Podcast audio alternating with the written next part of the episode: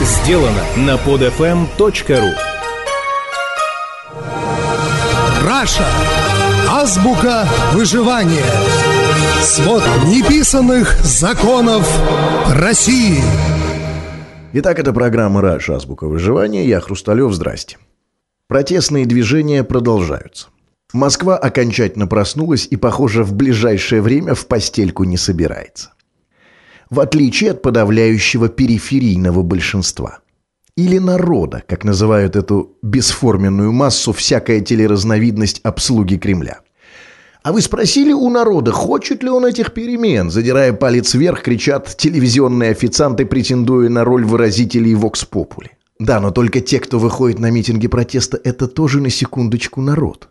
Более того, это те, кого только и можно назвать народом. Никакого другого народа нет.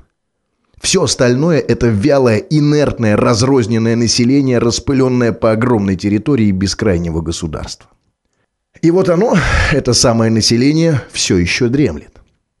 Оно продолжает существовать рефлекторно, полусознательно, автоматически. Вяло ходит на работу, чтобы получить 6 тысяч рублей в месяц.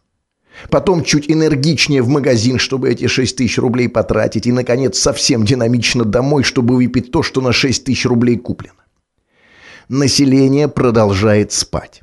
Но некоторые его представители не просто спят. Они иногда привстают со своей койки, чтобы плюнуть на голову тем, кто бодрствует. Все чаще можно услышать что-то вроде «москвичи-бездельники только и могут что на митинги ходить, пока мы тут вкалываем и их кормим». Ну, по крайней мере, подобную смс я у себя на радио встречал не раз.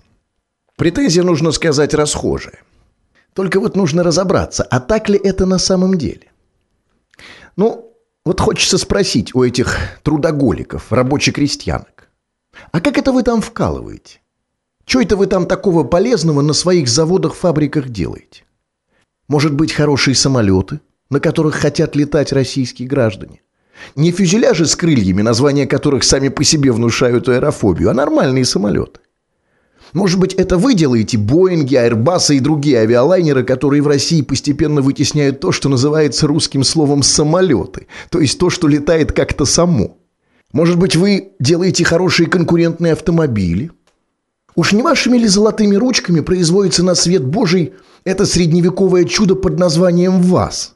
Этот позор из трех букв уже скоро будет не прикрыть даже былыми подвигами советской космонавтики.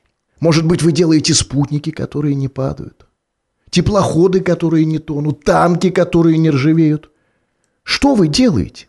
Одежду, технику, мебель, еду? Чем занимается вкалывающий трудовой народ?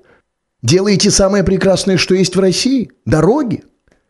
В поте лица производите вторую российскую беду. Спасибо, конечно, но, может, не стоит, потому что проблема дорог в нашей стране вышла на новый уровень. Беда уже не в том, что дороги не ремонтируют, а в том, что ремонтируют. Постоянно.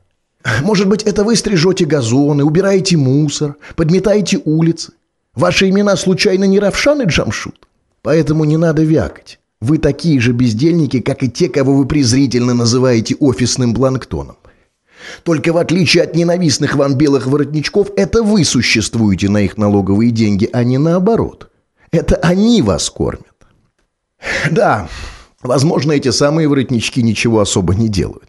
Трещат по телефону, теребят свои айпэды, подписывают бумажки, ведут переговоры, подписывают договоры, перегоняют воздух.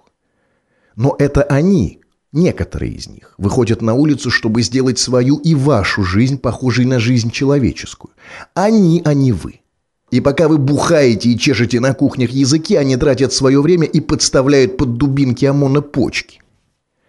Это не они, это вы, планктон. Но не офисный, а экзистенциальный. И не надо трендеть, что эти жертвы с их стороны вам не нужны. Нужны, еще как нужны. Потому что благодаря этим праздным хождениям бездельников – вас, может быть, пореже будут избивать менты, грабить гаишники, сбивать на пешеходных переходах люди с мигалками. Вам это, возможно, покажется странным, но все эти небольшие позитивные перемены, которые появляются в вашей жизни, это не русское чудо, не милость царя-батюшки, а результат давления на власть. Давление тех, кто выходит на улицы. Да, наверное, нас всех можно считать бездельниками, пока за нас работает нефть.